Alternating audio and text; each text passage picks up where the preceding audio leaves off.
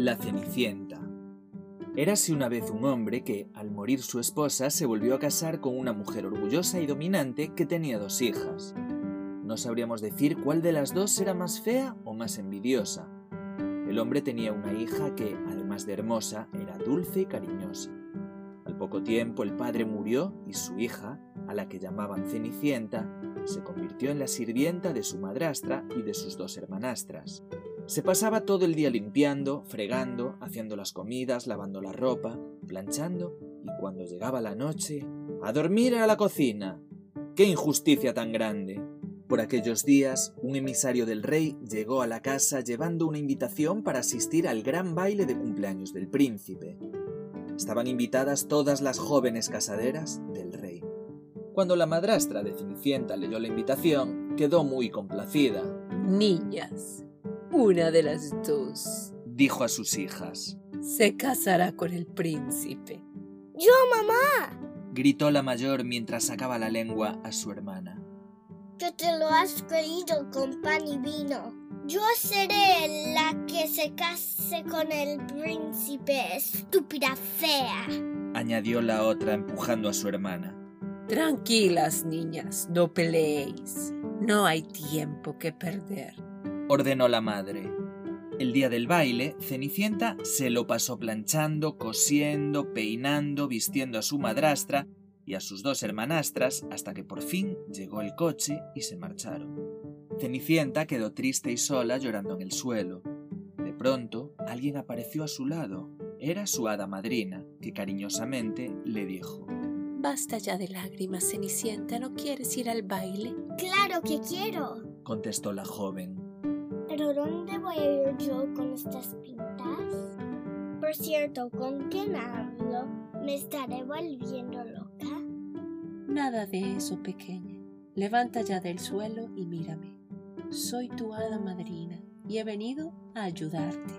añadió el hada. Cenicienta se levantó, se frotó los ojos y exclamó No estoy soñando, eres real. Pues claro que soy real. aseguró el hada. Vamos, pequeña, no hay tiempo que perder. Tráeme la calabaza más grande que encuentres en la huerta. Después, ve a la ratonera y tráeme los ratoncillos que hayan caído dentro. Cenicienta obedeció sin rechistar. Entonces el hada tocó con su varita mágica la calabaza y la convirtió en una majestuosa carroza. Después tocó a los ratoncillos y los convirtió en caballos.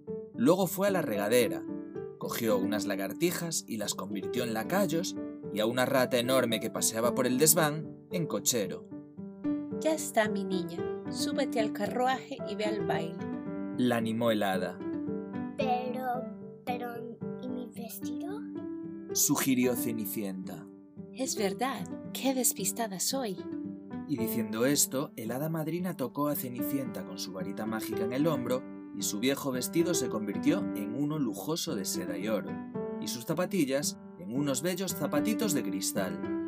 Cenicienta se subió a la lujosa carroza, sabiendo que debería regresar antes de medianoche, porque a esa hora todo volvería a ser como antes. Cuando Cenicienta llegó al baile, el príncipe salió a su encuentro y no dejaron de bailar y charlar durante toda la noche. Ding dong. Comenzaron a sonar en el reloj las doce campanadas. Cenicienta recordó las palabras de la hada madrina y salió corriendo del palacio, perdiendo uno de sus zapatitos en las escaleras. A la mañana siguiente, un emisario del rey llegó a su casa con la intención de probar el zapatito de cristal a todas las jóvenes casaderas del reino. La dueña se casaría con el príncipe. Sus hermanastras se lo probaron, pero fue inútil. Cuando Cenicienta se lo probó, ante el asombro de todos, su pie entró sin esfuerzo. Entonces ella sacó el otro zapatito de su bolsillo, se lo puso y se dirigió a palacio, donde se casaría al día siguiente con el príncipe, del que se había enamorado locamente. Y como dice Don Pepín, este cuento llegó a su fin. Si te gustó este cuento, suscríbete a Leo con Lu.